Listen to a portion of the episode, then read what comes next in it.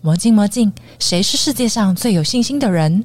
魔镜魔镜，谁是世界上最有力量的人？欢迎收听《魔镜万花筒》Garden Show。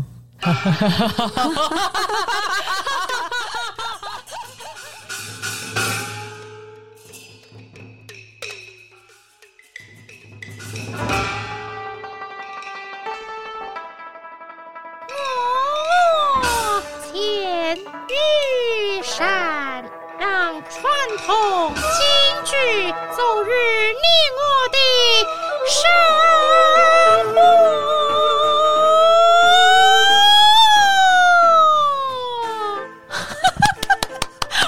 开心啊，好厉害啊！最重要是，你当着我面前唱之后，我突然间觉得京剧很好看的感觉，怎么会这样？为什么？因为他本身就很有魅力，这样就马上被打动了。真的吗？以后有这个剧码，我就会想要去看了。我以前只是喜欢看他的妆，他能够在世界号称三大戏剧体系之一，嗯你就知道他绝对不是一般的规格，它的深度、广度都是非常非常的讲究的。哎、可以跟我们谈一下你的京剧的人生的历程吗？虽然现在很多人知道我做很多，例如说教学啊、化妆啊、嗯等等的事情，我最喜欢的还是表演。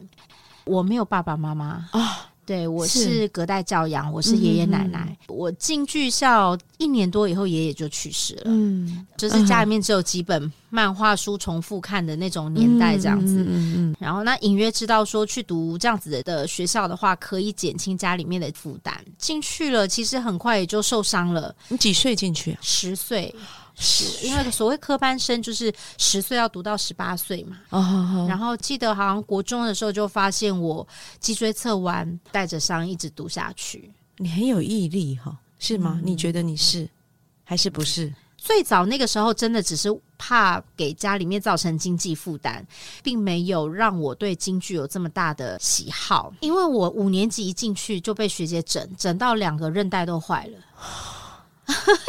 在那个年代，我们被整了，辅导员、老师都不会说话的。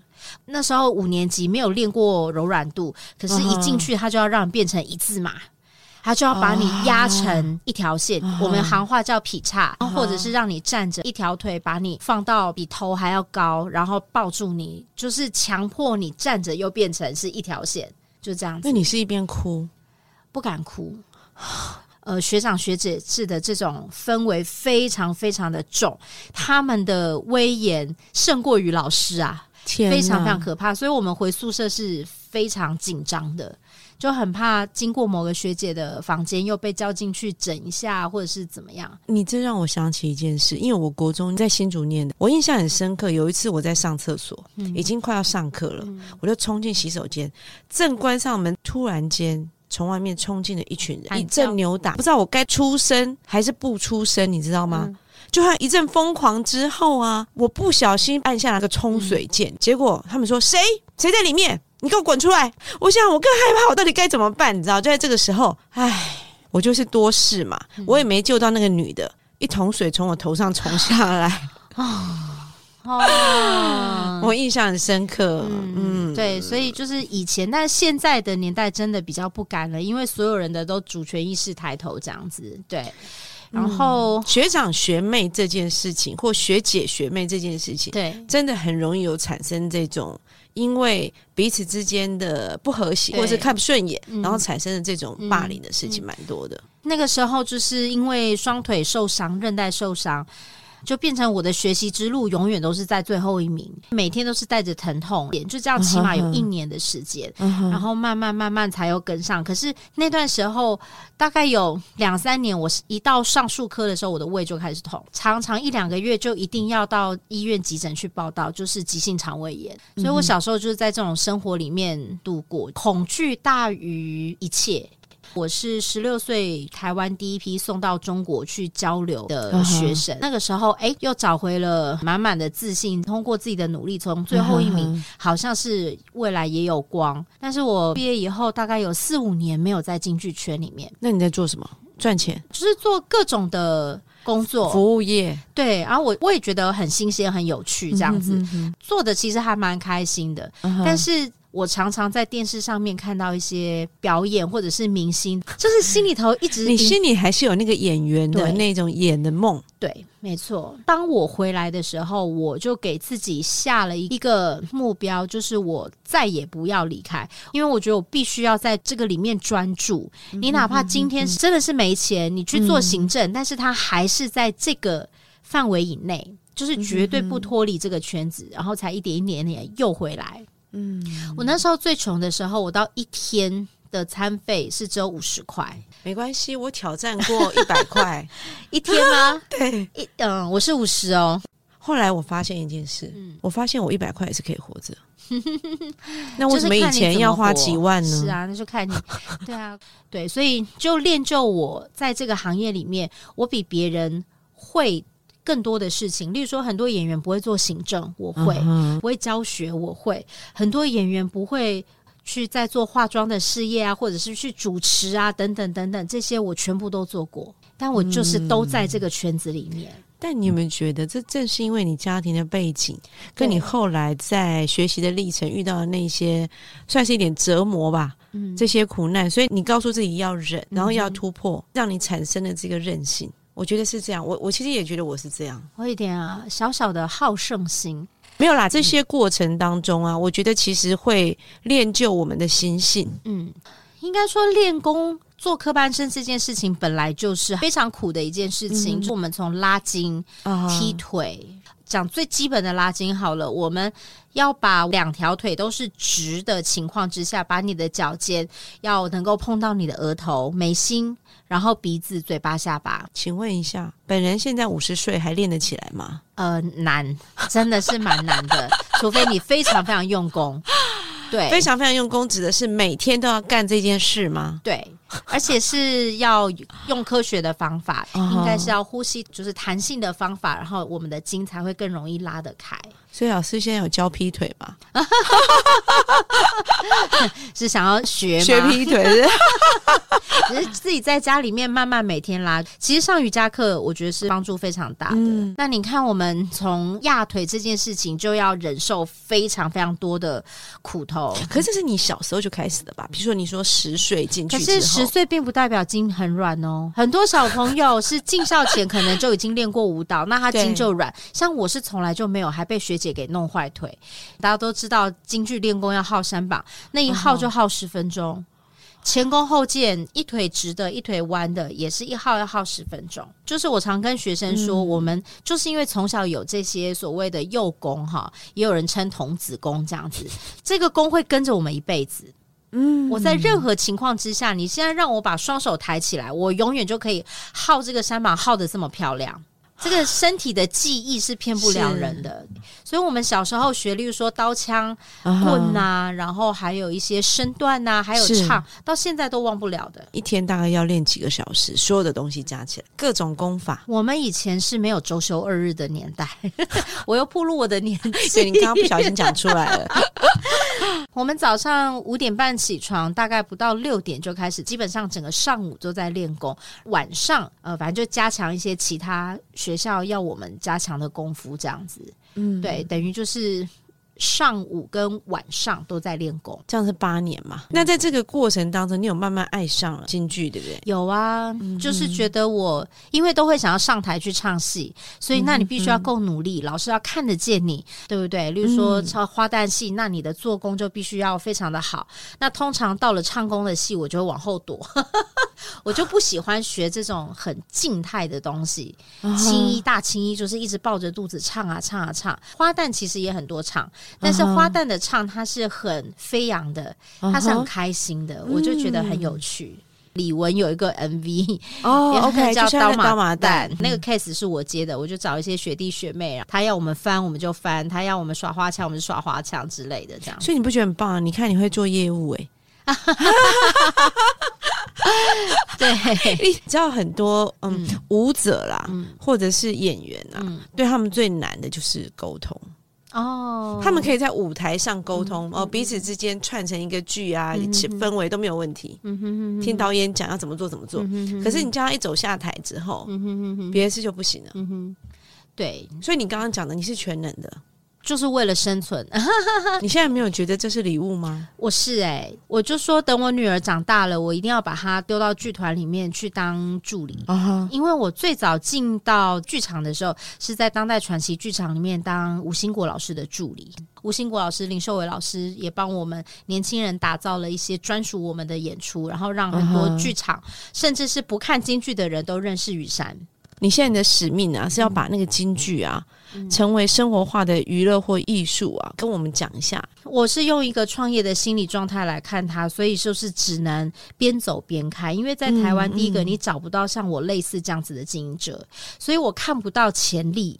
我目前为止这十年来，我没有拿过政府一毛钱，任何任何补助都没有但是不敢说我未来会不会做这件事情。所以对于我来讲，传统戏曲在过去那个年代为什么会受欢迎？嗯第一个过过去没有电影啦、网络啊、电视这些东西，嗯嗯嗯所以他们能够看到的娱乐并不多，对不对？可能这些对于他们来讲就已经是很很 over 的东西了。但是哦现在有了电视，你看，尤其呃，像最近的《阿凡达》电影，哇，那个就是声光效果可以做到那个样子。然后你不论是能搬上台面，或者是不能搬上台面，有很多的影像东西都已经是超出我们一般人的想象想象了。嗯，相对起来，这么传统的一个表演，很多人当然就会觉得，哦，它的节奏很慢呐、然后它台上是空无一物的，你到底要我看什么东西呢？我看不懂。你拿着一根棍子摇来摇去，这个是什么？我也不知道。你把手摸在一个空气里面，然后去做一些动作，就跟我说你开门，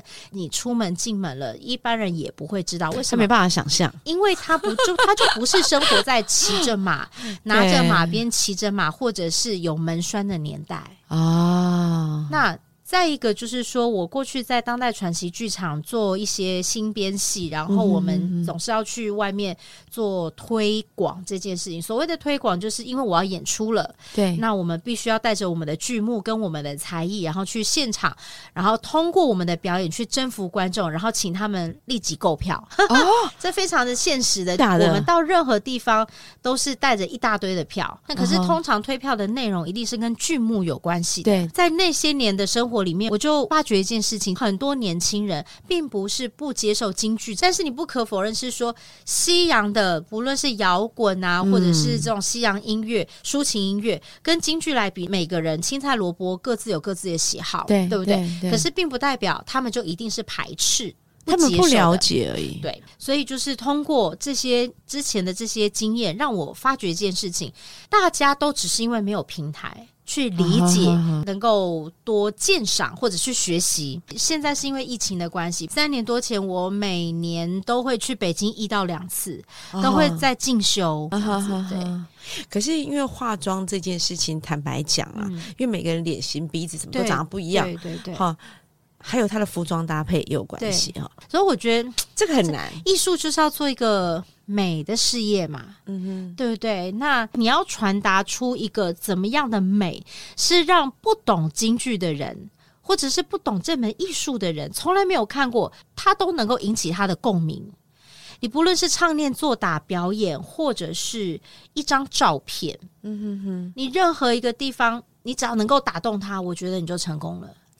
我上次访问一个艺术界的顾问，他跟我讲说，艺术最大的价值啊，第一个要有原创性。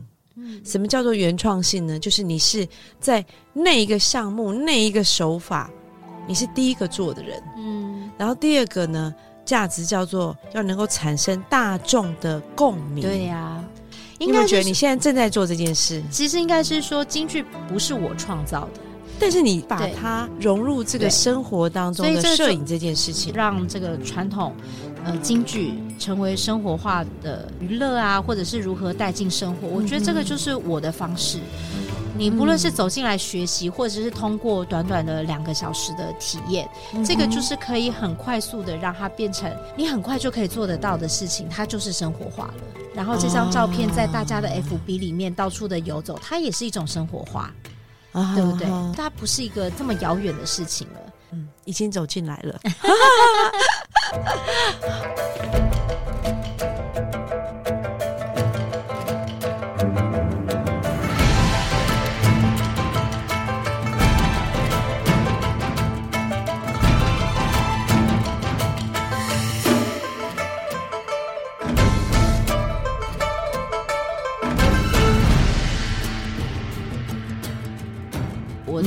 从当代离开以后，进入到国家单位的剧团里面，哦然后也是行政跟演出我都做。当时的老板就觉得我带着这么多年的当代的行政经验，然后不带过去太可惜了，所以就是不好好使用一下，太浪，费了。真的真的，当初校长就是这样子指示的，就是希望我能够在行政上面多做一些事情。可是我一心还是很希望也能够再回到舞台上面，一直到现在我自己出来，不论是做教室，或者是做化妆，或者是出来做推广。我希望能够做到是更扎实，而不是带着一出戏出来的。跟你聊聊京剧，什么是京剧？啊哈，有很多人他可能从小有看过，哇，他小时候看了，他觉得好美哦。如果他也能够上去唱有多好？因为现实的就是这个想法就丢掉了。像我唱歌唱的很烂那一种，我就不会想要唱。对于要去做这个扮相，对哎，我就会有兴趣。对，所以就是我提供这样子一个服务，嗯让很多人在短短的两个小时，马上就觉得自己就变京剧演员。对于很多人来讲，他觉得太棒了。我我此生虽然无法当一个京剧演员，但是我可以通过这样子的装扮，实现我变成一个京剧演员的感受。而且我拍了照之后，我丢上 FB，我丢上啊 IG，、对我马上变成京剧王美。没错，大家都吓死了。谁知道我会不会唱啊？，对，好爽哦！我给自己的目标就是，这个照片出去，连嗯我们专业的人看到都会觉得太专业了。所以我所有用的功法，我不会因为他是素人，所以我就偷工减料。啊我从化妆品的选用到我们所谓的就是发片刮片子的手法，然后到包头的手法，然后使用的头饰跟身上穿的衣服，所有的东西都是最正统的、最传统的东西。你的化妆你是特别去学的，我特别跑到北京去学的。我们从十二岁开始学化妆，那个只是帮自己化妆，但是我要帮别人化妆，这已经是成为一个职业，叫做化妆造型师了。是所以他必须要去通过更专业的课程来达成。化京剧的妆最难的事情是什么？怎么样通过一个很新的手法，融合一些现代化妆的方法，但是还是达到传统妆容的效果？哇，好嗯深哦！现代的方法是什么？呃，例如说贴双眼皮、贴假睫毛，然然后用的工具不一样。哦然后你要符合现在大众的审美，你又要符合传统的审美标准。现在你把梅兰芳大师或者是当初《霸王别姬》的影像再拿出来看，就会觉得哦，以前的妆哦，好像跟现在的审美不太一样。嗯对，所以我们这个传统的审美，它有一个规格规范在那个地方。对，对，那你要如何去画出规范以内啊？但是又加了一些现代的效果在里面。哦，所以我要去画一个京剧的这个妆的时候，嗯并不是说哦，我选了这个造型就长这个样子，而是再去做调整。例如说，我们蛋角，呃，不论是青衣还是花旦，就生旦净丑的这个旦角，他画的妆容一定就是这个样子，除非是哦。老旦。但是今天，例如说你体验的造型是穆桂英，还是石玉镯的孙玉娇，一个是属于这个刀马旦，好，或者是青衣，然后另外一个是花旦，他们的人物背景是那么的不同，谁来我的化妆方式都是那个样子，但其实应该是要根据体验者坐在你面前的这个人的脸型、眼型去做调整。嗯啊、比如说他希望自己眼睛大一点，那我们就要加强这个眼部的效果。他的中庭太长了，我们要怎么样把它缩短？然后他的嘴唇比较大，那我们要怎么样画的比较小之类？我们要稍微做一些修饰。所以我可以有一个京剧版的樱桃小嘴，嗯，是的，想到就好开心哦。嗯，哎、听起来我觉得去画这个妆蛮能让我很快乐的。哎很快乐啊，我的客人都体验的非常开心，而且很多都是跟我说：“谢谢老师，你帮我圆梦了，让我做化妆体验的这个事业做的非常的有成就感。”这听起来比唱那个花旦 还有成就感没有。不一样，我还是喜欢演戏的。好，那考你数字题了。嗯，你开始做这个事业，对，走了十年嘛，大概算一下，你帮多少人圆梦啊？上百人肯定有吧？上百个人太少了啊！你要定一个目标，目标，我从今天开始定。刚开始的时候从北京回来，我完全不知道我的客人在哪里，我就在我的只有几百人的粉丝页里面就说，只要你就是私讯报名成功，我就免费让你体验这个妆容。结果你知道吗？真的是短短的一天多一点的时间，就涌进来将近百人。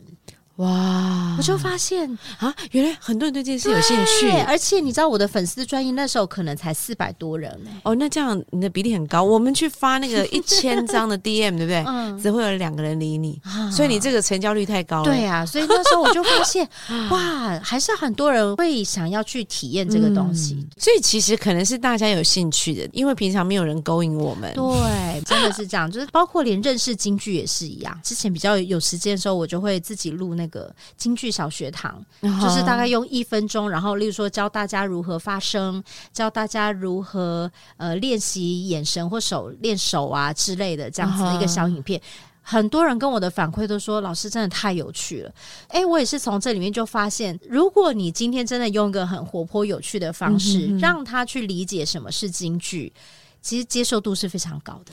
哎，所以我觉得这个好适合放在那个以后未来我们那个假日的规划行程，真的。对不对？就是一个半天嘛，对对对对，然后就可以去体验这个课程，跟朋友一起更好。嗯，那平常的话，也有很多上班族或学生下班下课以后会来到我们教室，然后来做这个京剧的学习啊，学京剧，对，学京剧有唱腔啦、身段啊，然后呃剧目啊。呃，扇子啊，等等的，他们也刚开始，有的人就是完全就是哎，想说市面上没有这样子的课程，就来体验一下。结果上了以后，就一起一起的上下去，他们发觉太有趣了。然后那个假音从没有办法发出来，到慢慢可以发出自己都觉得很开心的假音，这样子。呃，我有一集练习的那个谢淑文老师米老鼠发音法，是是是是是，对，那个就是让你在一个很正确的共鸣位置。嗯，对对，因为像我。这种不会唱歌的人，我很害怕唱歌。讲话没有问题，一听要唱歌就马上逃走。而我们唱歌跟唱戏还是不太一样，唱戏要发出那个一二，你好，我是钱雨山啊，就是要。哎呀，我好兴奋啊！就是要发出这种很像，这是蛋角啦，生旦净丑，每一个不同的行当都会有它专属的一个共鸣位置跟发声的方式，要去练习。不论男生还是女生都是一样。哦，对，那我刚刚发出来这个是蛋角的这个小嗓，就是假音。对，那听众朋友可以试试看呐，因为学那个小猫叫怎么叫？小猫刚出生的时候是喵喵，哎，很好，喵，对对，就是这样子。啊。有的那个声音发不好，就会变喵喵，啊，这就老猫了。对，要要 喵喵，哎，多来几次，憋着这样，不是憋着，你的气要往外走啊，要从你的哎。喵喵，再往鼻子来一点，喵，再来。喵！哎，对，这个就比刚刚的好一些。Oh my god！对，就是通过一点点系统的方式，去让你的声音在最没有伤害。因为很多人不行，我一定要把这个高腔练出来，哈哈，自己就在家里面会鬼吼鬼叫这样子。对，然后这样就很容易会伤到他的声带。然后也有很多同学就是借由一些唱腔跟肢体，发现原来京剧这么美哦！就是他听唱腔一遍又一遍的听，他就进入了这个京剧的迷幻世界。我又懂化妆，我又懂演员的情况之下，我可以帮我们的客人调整出最好看的姿态，因为有很多他只是纯化妆师。跟摄影师，他无法知道戏曲的身段美感是什么哦。那我同时两个我都兼具的时候，我就会知道，哎，这个人的五官要怎么样调整是最漂亮的，就会教他这个肢体动作，再来指导摄影师拍照这样子。哎，你这个是最难的，这是独有的学问。为什么你知道吗？就算我去旅游拍照的时候穿那个京剧的衣服，可是动作他没办法教你。因为它就是一个旅游景点，让你 settle 好，你自己选服装，对，这差很多。连我去日本，嗯，穿他们的和服，也不会有人来指导你那些动作。对，京剧里头有没有那种身段是让女生拍照的时候看起来很妩媚的？有啊，比如说每一个都要很妩媚啊。美对呀，就是要美这件事情嘛，嗯你要怎么样让它美？哦你用道具也好，不用道具也好，啊，嗯，表现出来的感觉就是很妩媚，对不对？对对对哦，我觉得这好棒，我觉得这是一个很棒的体验。就是我希望能够做到全台湾最棒的一个这个东方摄影棚。对，这是我未来的一个梦想，等你一起来加入。那如果说要学这个东西，我讲是说真的要跟你拜师，非常的容易，两个小时就学完了。你画出来是不是那个味道？甚至如果你要从事这个行业，因为你来的每一个人的这个脸型、嗯松紧，然后宽瘦、长短都不一样。就是现场他从镜子里面看，哇，他都觉得自己好美哦。嗯这个时候他的信心就来了，他拍照就很好，他就很开心。然后甚至他出了这个摄影棚，他会帮你到处的宣传，啊怎么样，真的很棒。然后 FB 他会大量的放送，客人就会帮我行销。对啊那个，体验的感受跟效果，他自己帮你做口碑宣传。从演员到这个经营化妆啊，或者是教室啊，我觉得我这个十年来有一个很核心的一个目标之一，就是嗯要把这些很难的东西拆解到最简单，然后用最快速的方式让素人去理解。所以钱雨山出品，哎观众有信心。是的，哎，我觉得这就是生意之所在，你知道吗？嗯，就是你要让这个看起来很难的记忆或者扮相，嗯好，这个过程当中，可是让大家觉得亲切，很好入口。，对，没有错。对于老师来讲是一件很困难的事情，非常烧脑的，因为我们是从小每天熏陶出来的，有很多东西我们就是。看别人、听别人就会了，我们根本可能都没有学过，因为你每天在那个环境里面。嗯可是对于素人而言，他们对这个东西是空白的，对，所以你要如何让他在很短的时间之内建立自信心，不会觉得太困难，然后就跑掉。所以老师必须要绞尽脑汁，教他如何发声，教他如何咬字，带领他进去领略那个美感。这很像我在学舞的时候，先学社交舞，先不要管跳的怎样，哎，先蹦蹦跳跳就好了。嗯然后老师带你就 follow follow follow，然后接下来慢慢再去修细节，真正进入到国标舞的殿堂。对对，对其实概。念很像。就是我们传统有的话叫做“先求会，再求好，再求精对，因为如果你让他不会，他旁边看他觉得很”，难，就连会的意愿都没有，对对对对 是不是这样子？对，就是一点点的来，对，嗯，老师，我再问一个很难的问题，那个妆要怎么卸啊？很好卸。你先去想想看，以前古时候没有这么多的卸妆产品的时候，你觉得他们怎么卸？或者是说，在物理上面来讲，油 是对水还是对油？第一个我物理很烂，第二个我没有做过古人，油一定是对油。有你脸上的彩妆品是油性的，那你就要去用卸妆油。哦对我们的彩妆用品是比较厚重的油性的东西，对，可是眼部要怎么样卸得干净？就是用卸妆油就可以就可以了。就这么简单。你觉得以前古人的时候都是怎么卸妆的？哎、真的啊，他们就是用沙拉油、用植物油、用麻油，什么都可以，因为那个是油，麻油，真的。它不是拿来煎蛋的吗？那是现在嘛，它还可以防蚊呢、我们后台大花脸的那个彩妆用品也用麻油去调，化好妆了，然后从你身边走过去，然后你就会闻到一股麻油清香味，这样子。让他们颜料里面都是麻油，然后涂在脸上。那洗得干净吗？当然，用卸妆油就洗得干净啦。刚刚检验过了，嗯，雨珊的皮肤非常的好，表示她确实有卸干净。这是一个很有趣的声音，你很喜欢对不对？虽然还是爱当演员啦。对，对对对，谢谢老师来。谢谢。